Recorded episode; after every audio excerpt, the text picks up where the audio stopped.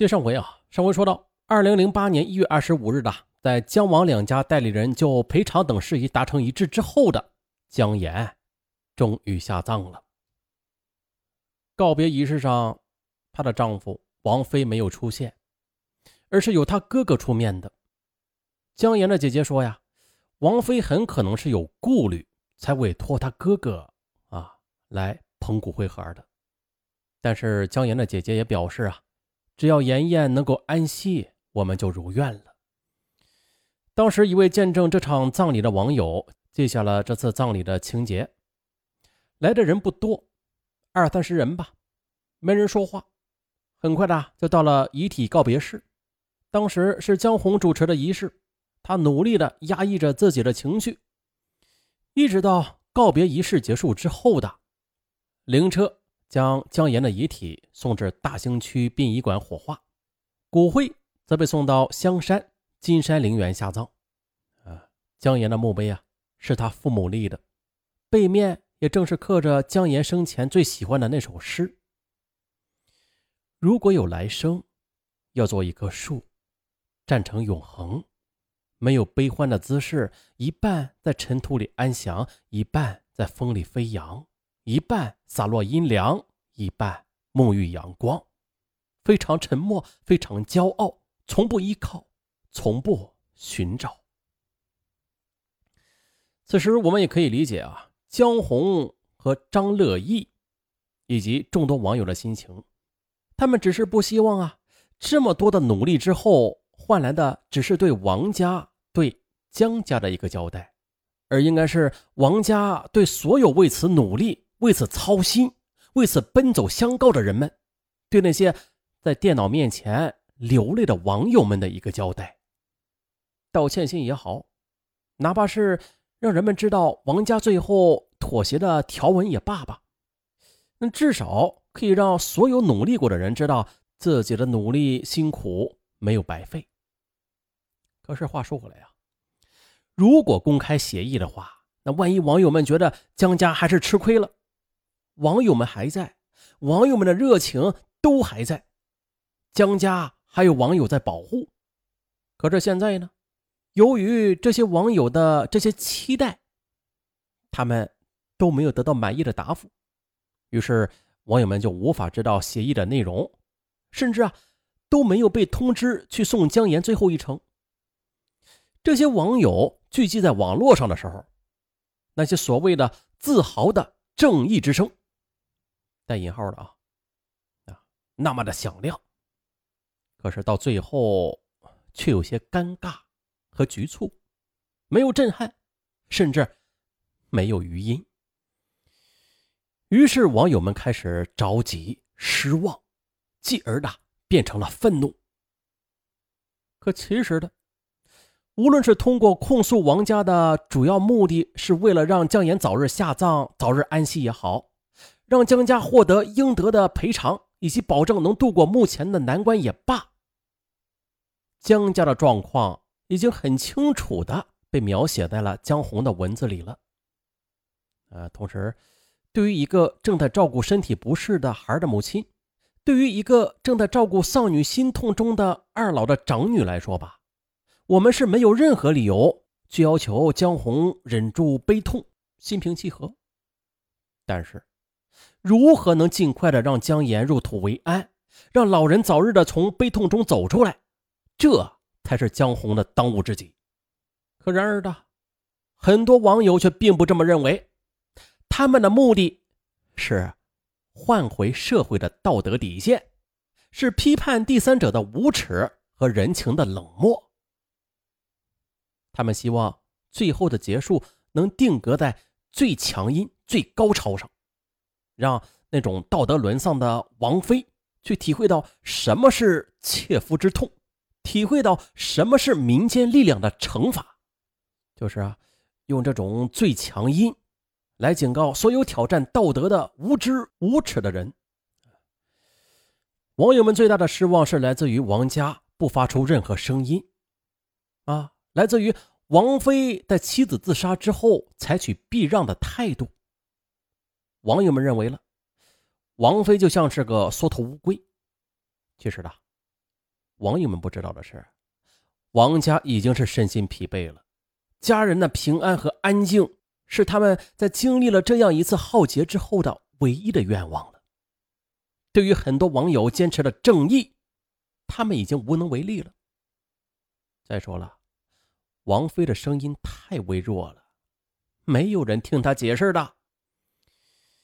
这就是因为签订的是保密协议，所以啊，这个协议至今都没有公开。但是记者看到过这份协议，应该说呀，这份包括了赔偿费和购买墓地在内的协议，王家做的并不差。只是啊，由于这份协议没有公开，这才让网友们又愤怒了。那如果当时及时公开这份协议的话，想必大多数网友也不会再次的迁怒于王菲了。啊，在我们的现实生活中啊，第三者介入事件频繁发生，但是没有任何一件像姜岩之死这么震撼人心，在网络上引发了一场关于爱情、婚姻、道德、责任的大讨论。对于自杀的姜岩的行为，大多数网友都表示同情，并且是强烈的谴责了她的丈夫王菲和第三者东方。网友认为姜岩是一个勇者，在这个拜金主义和小三盛行的时代，姜岩呢以他的完美主义和执着，捍卫了自己爱情的信念。他是用生命在抗争，他丧失了一切。乃至于他那年轻的生命。咱们话说回来呀，姜岩选择死亡，这的的确确的是一种过激的行为。姜岩带着满腔的爱恨走了，留给亲人们的却是永远无法愈合的伤口。也有不少网友认为，姜岩将痛苦留给了自己的家人，还有啊，因为一个不爱自己的人和一个小三儿。而放弃生命，这是不值得的。那咱们再严谨的说一说啊，如果说她丈夫王菲的外遇是让姜岩自杀的外在原因，那么姜岩他自身的性格就是造成了他走上这条路的内在原因了。外在原因加内在原因，这两者原因合并，才最终的酿成了悲剧。那在人的一生之中，我们常会遇到坎坷和不如意，常常的令人沮丧和痛苦，甚至啊失去信念。但是活着就是最大的坚强啊！姜岩本身是有机会选择再次迎来美丽的、精彩、全新的人生的，因为爱情它并不是人生的全部。姜岩的选择是自私和绝望的。这样的做法，我们不需要鼓励。啊，王菲是最主要的过错方，她有了外遇。咱们先把王菲的外遇这事儿啊，先放到一边。咱们先来说一下自杀了的姜岩。如果姜岩能够退一步，如果他能有意识的去寻求别人的帮助，如果他的性格不是那么固执，不是那么追求完美，那这个悲剧可能就不会出现了吧。正如姜岩的姐姐所说啊，虽然我理解我妹妹所做的一切，但是毕竟生命才是最宝贵的，无论如何，都不要轻易放弃。也请以后遇到这些问题的小弟弟小妹妹们，不要步他的后尘。但是，已经狂热的网友们，他们不会这么思考问题的，他们只会考虑到能够从网络中得到的消息。他们愤慨的是啊。王菲的妻子姜岩还在冰柜里边没有火化，但是王菲一不出面，二不签字，还借口说抑郁症，什么自己要自杀什么的，结果却带着东方在北京逛街呢。在姜岩下葬前后的一则附带着照片的消息，是更加刺激了网友们的神经。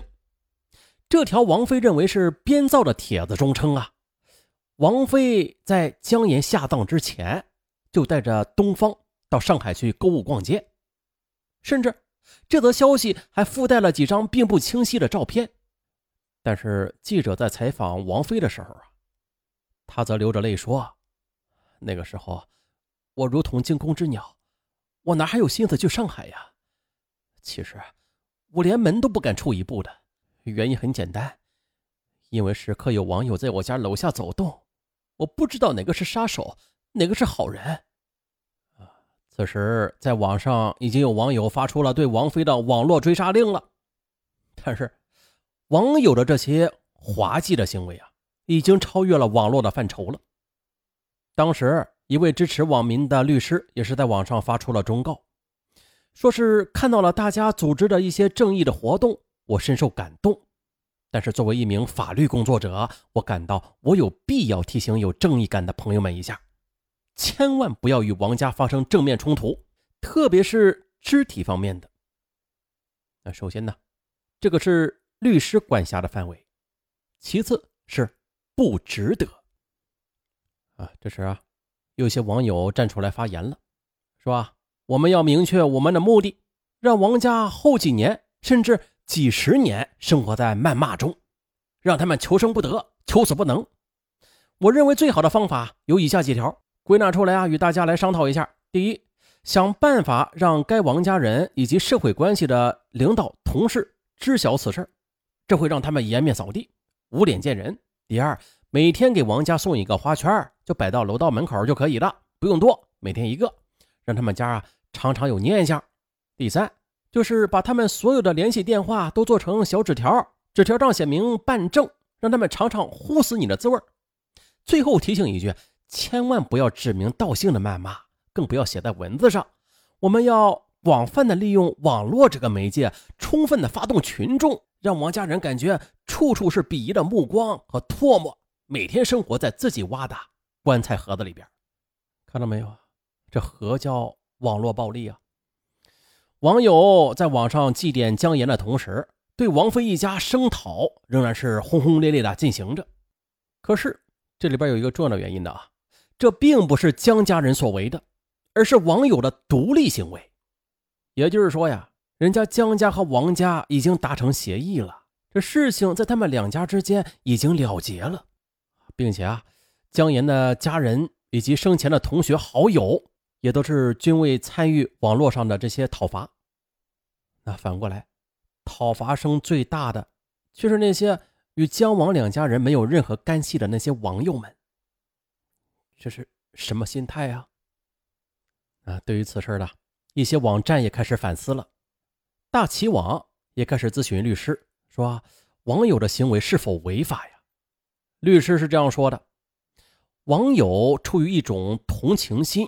去王家讨说法，那可以理解，但是，在理论的过程之中要注意尺度，如果超过了一定尺度，那是要承担一定法律责任的。比如啊，捏造事实，或者呢，将没有充分的证据证明的事情进行传播，给当事人造成伤害的，那就会构成诬告陷害罪、侮辱罪或者诽谤罪。另外还要注意，不能违反社会治安的相关法律规定。如情节严重、影响较大，公安呢还可以根据王家的报警介入调查。大家要知道，通过网络 AP 找人那是很容易的事儿的啊。所以说呀，不要认为在网络上随意的去言论，没有人能找到你。其实不然的，在网络上找一个人比现实中啊还要容易呢。嗯，再后来呢二零零八年一月二十四日的。中央电视台《大家说法》栏目对死亡播客事件进行了报道，这个报道那是相当客观的，毕竟这央视是慎重的主流媒体，他呢也为他说的一些话负责的。